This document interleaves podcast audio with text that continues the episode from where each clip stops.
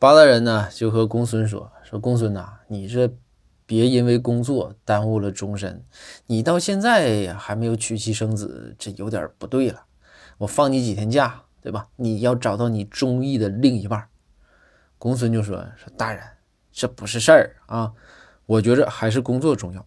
我觉着在未来啊，总有一个人在那里等我。”包大人听了之后呢，看了一眼公孙，哼了一声说：“哎，公孙，我觉着啊，不一定是一个人，也可能是两个人。”这公孙一听，夸一一梳头发，用这个口水啊抹了下头发，说：“这个大人对我这么有自信呢？”